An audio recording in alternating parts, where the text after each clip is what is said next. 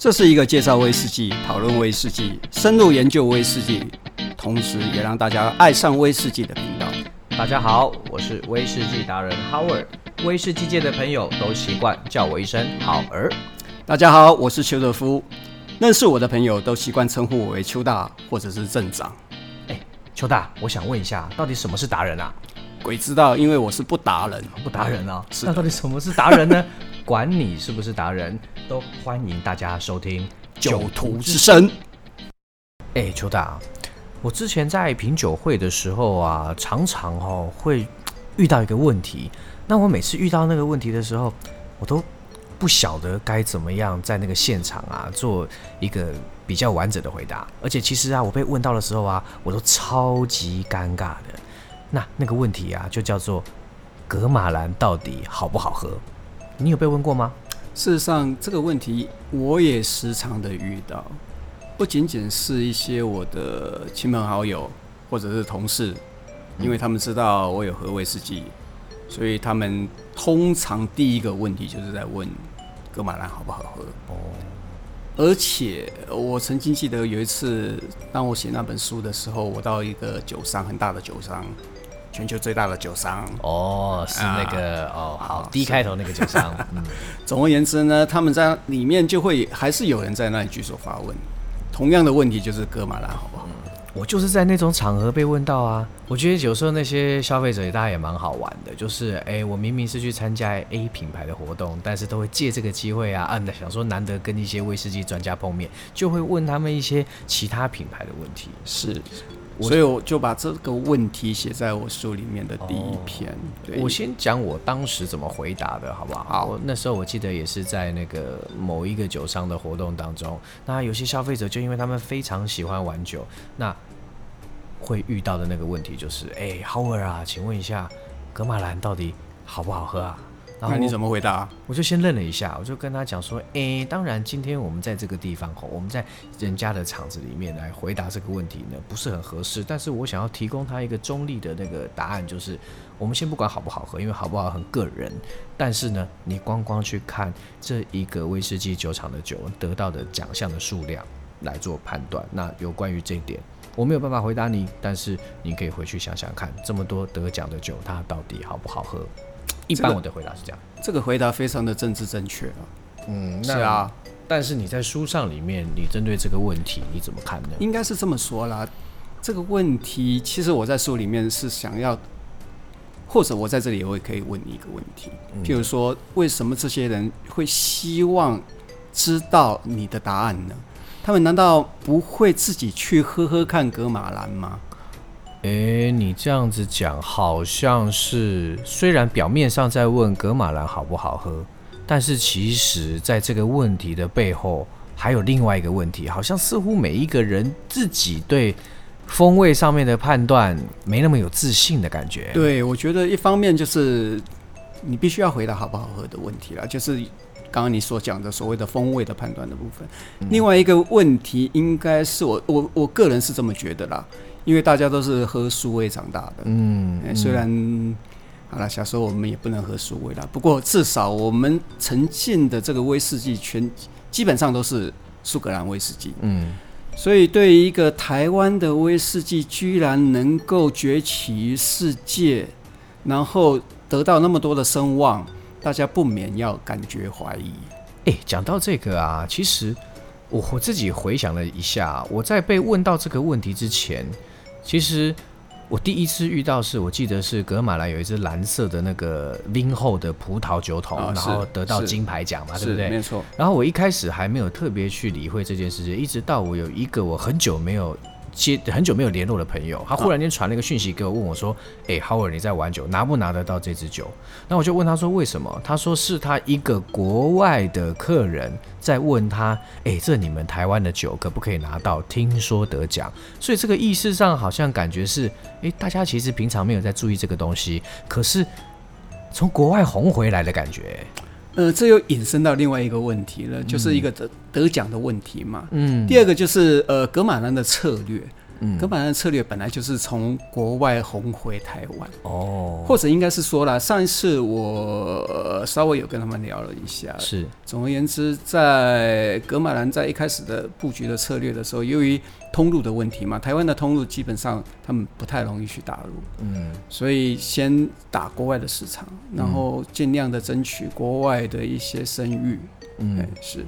因为对台湾的消费者来讲的话，其实还是有一点觉得有点所谓的挟洋威夷之众，有这种讲法吗？呃，其实好像也是这样，因为大家好像对于那些金牌奖啊、国际得奖的东西是蛮在意的，是是。嗯不过有关这个奖牌的问题，我们可能拿到后面再讲好了。我们现在先来探讨一下格马兰好不好喝这个背后的意义。就像就像我刚刚一开始所讲的，呃，我们都是喝苏维长大的，是，所以以为这个呃世界的威士忌里面就只有苏格兰是应该是最好的。嗯哼，对于其他的国家或者是产地的威士忌的话，反而就不是那么的重视。嗯。我觉得这是一个很深、比较深层的一个背后的原因，才会让消费者会问出这个问题。当然，他们也可能想要先探究一下，看看你已经喝了那么多威士忌之后呢，你对它的评价是怎么样的，然后才能够让他们去决定去买一瓶格马兰来喝。是，但感觉好像已经消费者好像已经被定了一个锚在那边，就是说，哎，苏格兰威士忌就是所有的标准。可是啊，邱大，宁在你的书上里面有关于这个题目，你有问到一件事情，哎，不是问到，对不起，就是说你有提到一件事情，就是你在里面特别去聊了，其实除了苏格兰威士忌之外，全世界卖最好的威士忌啊。好像不是苏格兰威士忌。是啊，这个这一点也许大家都不太了解。全世界卖的最好的威士忌，事实上是印度威士忌。哦，OK，我据我的了解，我因为我我们长时都有 长时间都有在看那个威士忌年鉴嘛，是年鉴上面前面总是会有一些排名，在那个全世界卖最好的苏格兰调和式威士忌是 Johnny Walker 的前面。是那其实那些印度威士忌啊，我在入了行业之后才去了解，原来他们都不是用麦芽做的。是啊，嗯，对啊。Office Officer's Choice 一直是好几年来都是排名第一嘛，排名第一名。对啊，然后我们大家都没有喝过，我们也完全不知道它的风味是什么。诶、欸，台湾找得到吗？台湾找不到啦。啊对啊，因为它事实上它是一个地区市场，它应该也有外销啦，可是大概不会有人进口到台湾来卖，所以我在市场上是从来没有看过。嗯。但如果说假设我们真的那么样的以这些国外的数字为准的话，照理讲，台湾人应该会对这个东西有兴趣诶。照理是会有兴趣，不过你要了解，印度的威士忌的话，它的法规不一样，嗯，所以它的制法事实上是不一样的。嗯，它很简单，事实上它用呃，主要就是以糖蜜为主，蒸馏出来类似中性酒精的东西，然后再调入一些。焦糖着色啊，或者是调入一些，它它可能会调入一些麦芽威士忌，比较高级一点的，它会调入一些麦芽威士忌。不过比较便宜的产品的话呢，它就是调入这些。添加剂啊等等这些，然后就以非常低廉的价钱卖给印度人。嗯哼嗯哼，对。而且你看哦，其实搞个老半天，全世界卖最好的威士忌，它其实根本不是我们台湾人最喜欢喝的单一麦芽。或者应该是这么说，它不是其他国家也能够承认的威士忌啦。不过因为反正印度印度法规这么定定，它能够称为威士忌，它就是威士忌。我也曾经看过一些烈酒竞赛，事实上是把。印度威士忌去单独列项去做评比的，嗯，美国威士忌当然是以评比对象嘛，苏格兰当然是评比的对象嘛。我是说单独一个类别，那印度威士忌也把它单独类别，因为老实讲，你把印度威士忌去跟别的国家的威士忌来做评比的话，其实是有失公平的。嗯，对啊，的确，的确，的确是。哦，那请问一下，哎、欸，现在这个奖项在大部分的国际威士忌比赛中还存在吗？嗯，很少很少很少啊，很少会把印度威士忌单独列项.我好像只看过一项，我忘掉是哪一个。下一期我们再来聊也可以。哎、欸，好啊好啊，而且我自己个人对这个问题还蛮有兴趣，因为其实得奖的这个机制哦，我想啊，在这十几年邱大的这个威士忌经验当中，应该会有一个自己非常独特的见解。不过现在我想先把这个题目我拉回来到，我们已经刚刚讨论到说，哎、欸，噶玛兰最让人觉得惊艳的地方。其实是他这个无数的奖项，从国外的策这个经营策略，然后一路到了台湾这样子来。那我们现在都把这一些我们讲的这些呃外在的外衣都先脱掉。那我真的想要平心而论的问一下邱大，你到底觉得格马兰好不好喝啊？平心而论的话，其实这些东西事实上我也跟格马兰的人讲过了。嗯，对，我觉得当格马兰他刚刚推出来他们的产品的时候，那个时候是二零零八八还是零九？嗯，嘿。当时大家对他要不是不重视，要不然就是对他评价蛮低的。哦，在一开始的时候，一开始的时候，那个时候我还没入行，所以我不知道。是你那时候还未成年，所以没有办法喝酒。嗯、你还未成年？我 那时候那我还在喝奶呢，就是啊。对。然后呃，对他评价不好的原因是因为，因为他很年轻。嗯。对他一开始装出来的酒大概就是三四年吧，我记得好像这样，我印象记忆力不是很好。不过因为它售价太高了，那个时候你们大家对于它多少钱啊？呃，我记得它最开始推出来就是那个被人称为那种那个大型绿油精的那种装瓶嘛。哦，我好像有一点印象。对对对 OK OK，它那时候的售价好像是一千五之类的。嗯。几年的酒很年轻，但是它的售价有一点点高，而且是调和的。它不是，它一开始推出来不是单一桶。OK，嗯，那等它后面，等它的单一桶渐渐的推出来的时候，就是他们的雪莉桶、波本桶就不断的装出来之后呢，大家对它评价也不是那么好，因为你要知道，大概在十年前左右的时候，那个时候。威士忌的价格事实上是呃跟现在是不可同日而语了，嗯，对啊，那时候真的是蛮便宜的。然后以一个这种九零的酒要卖这种售价，因为你知道它的波本桶好像就是三千二嘛，雪莉桶好像是三千五。那时候刚出来的时候是，是的，没有错，一直都是这样子。OK，对。然后呃，酒质部分的话。当时我给他的评价其实还还不错啦，因为我个人有写评影记录，而且也评分嘛，是，所以我的评分应该还不错吧？可能还要回去再找一找。OK，不过就是因为你知道，这这个就是我们常常在讲的所谓的 CP 值。嗯哼，也许大家觉得它 CP 值并没有那么高啊，呃，所以就会觉得对它有一种抗拒心。是，不过问题在于说，等他从国外拿了一大堆奖项绕回来的时候。哎，这个时候大家的评价又不一样了。现阶段的话，它的售价还是维持一样。对，没错，雪莉桶还是三千五，波本桶还是三千二。是，可是它后面有一大堆的金牌在加持。这个时候，大家都觉得说，嗯，还蛮划算的。我印象中，其实。我讲真的，其实我在学威士忌的时候，一开始并没有这么样去接触格马兰威士忌。我一开始会注意到它，就是前面讲那个葡萄酒桶以外，我就回头去追它的品相。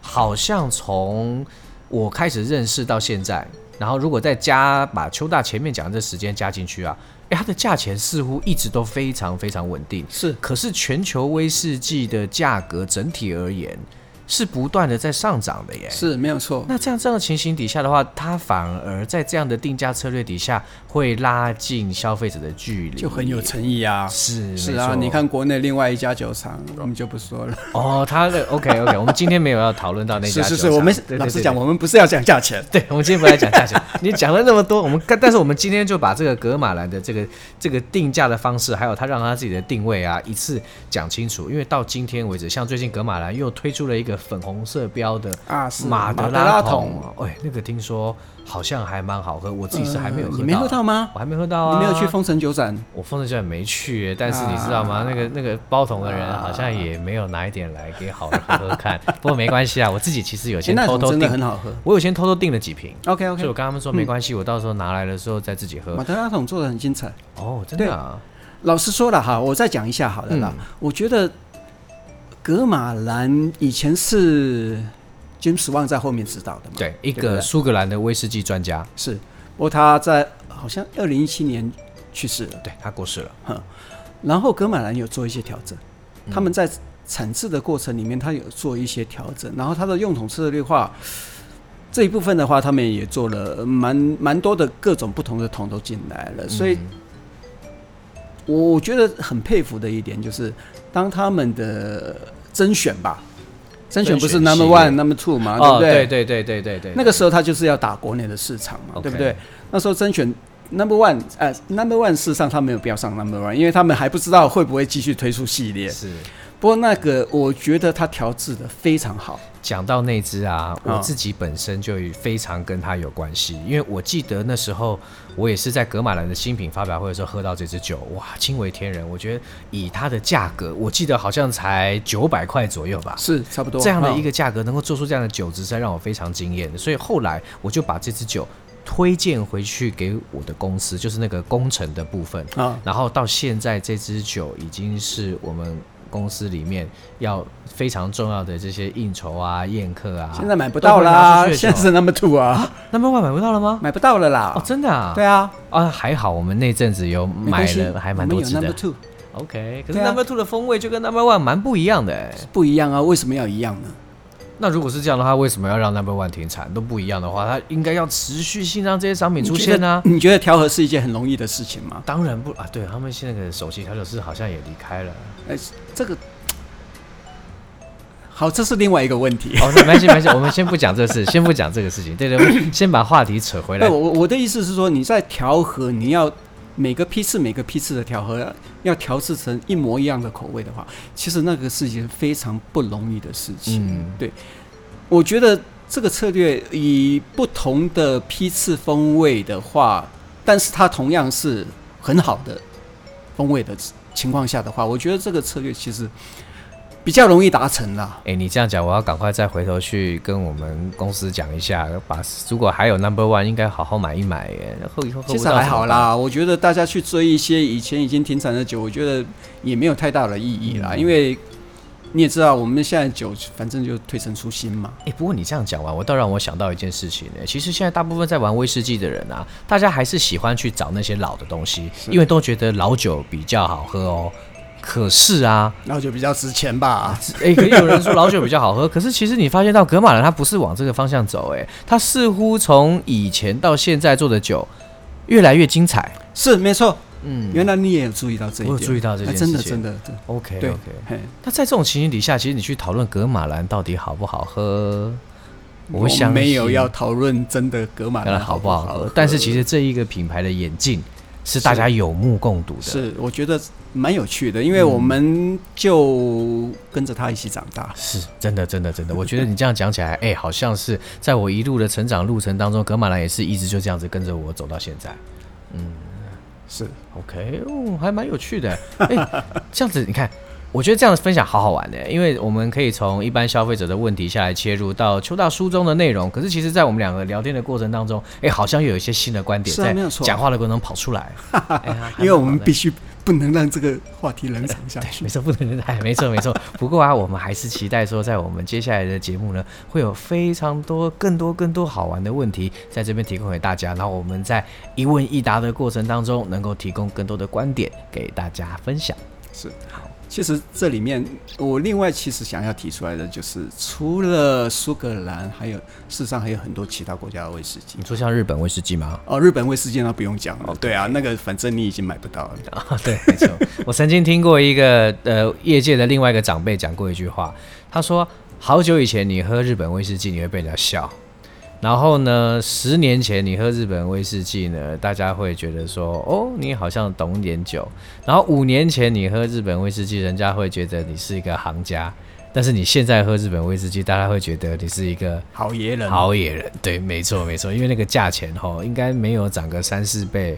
我应该也有个一两倍哦，不止哦，吓死了，吓死了。还好我比较先不要讲日本威士忌，因为那个再聊。总而言之，那个反正我们也买不起了。是啊，没错没错。我们可以聊聊其他的威士忌啊。事实上，其他国家威士忌很多啊。我们台湾其实喝的真的太窄了。嗯，对，因为我们大部分都在喝苏格兰威士忌。是对，然后我们传统的所谓的五大产国的威士忌，请问你喝了哪些？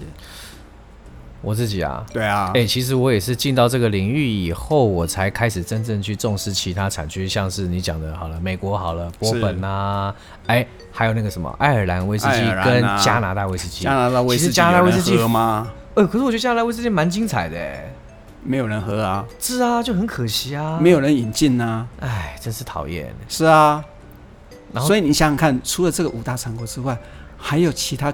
三十几个国家都在生产威士忌啊。那其实有更多更好玩的东西可以跟大家分享啊。对。那这两年，我像我印象最深刻，大概是瑞典威士忌吧。瑞典威士忌是啊，嗯、是因为有一个超级的达人在那里推。是，而且我还有另外一位我的瑞典朋友，他也在做这个、哦、台湾做这个瑞典威士忌。没有错。我前一阵子还听到，原来有第三个瑞典威士忌酒厂也即将要到台湾来。哎、欸，我有听到这个东西哦。欸、对，我下次再拿 sample 给邱大喝。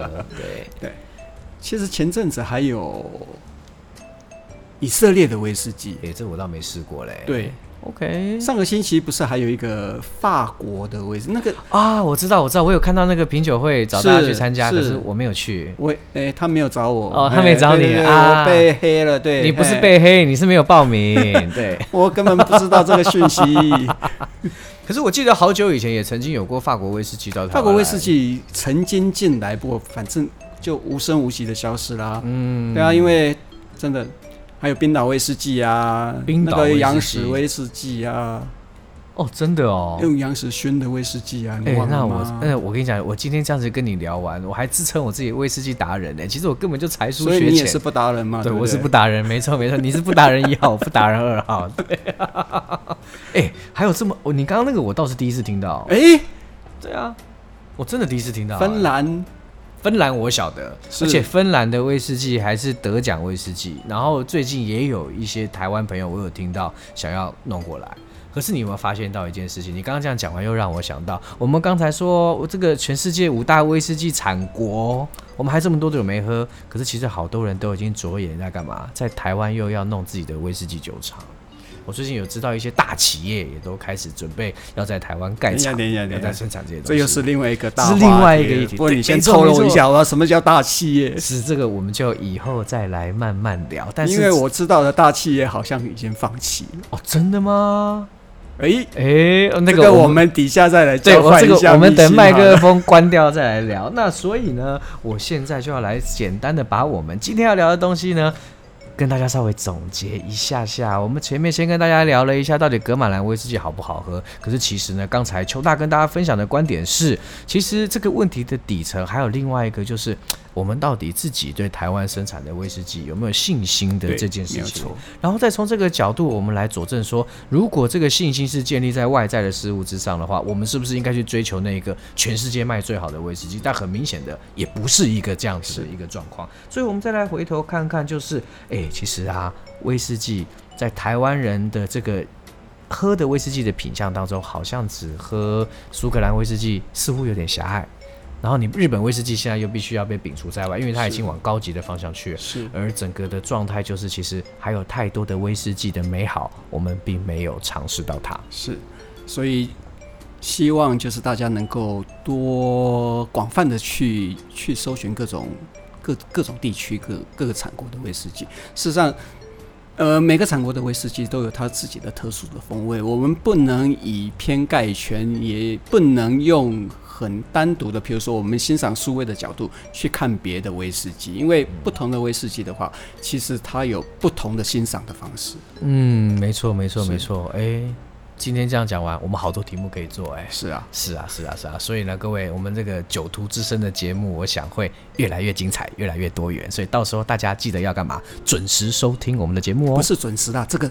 啊，对哦，我们没有准时，对，我们想播就播，对，你们就好好想听就听，对，想听就听，想听就听，对对，我都忘记了这件事情。OK OK，好，那希望我们今天的分享大家喜欢。哎，那邱大，你还有什么话想讲吗？没有了，没有了哈。好，那希望这集做完之后，格马兰不会。你不是说要希望大家来抖内吗？要抖内吗？哎，没错没错没错。各位如果觉得我们九族之声做的还可以的话，哈，这个我们就你就写个信来说愿意我们接受这个慈善捐款的一个部分了哈。你们都晓得，刚开始呢成立一个那个节目。是非常非常困难的事情，所以呢，我们这个大家顺手捐捐发票，是不是？你可以捐发票没关系，你也可以捐现现金。那我们还有另外一个最特别的地方是呢，我们非常希望各位可以抖内，对你没有喝完的，或者是你放在家里很久还没有开的酒，如果你怀疑那个酒已经快要坏掉的话，没关系，拿给我们，我们非常愿意打开来为你免费鉴赏，就帮你 QC 是。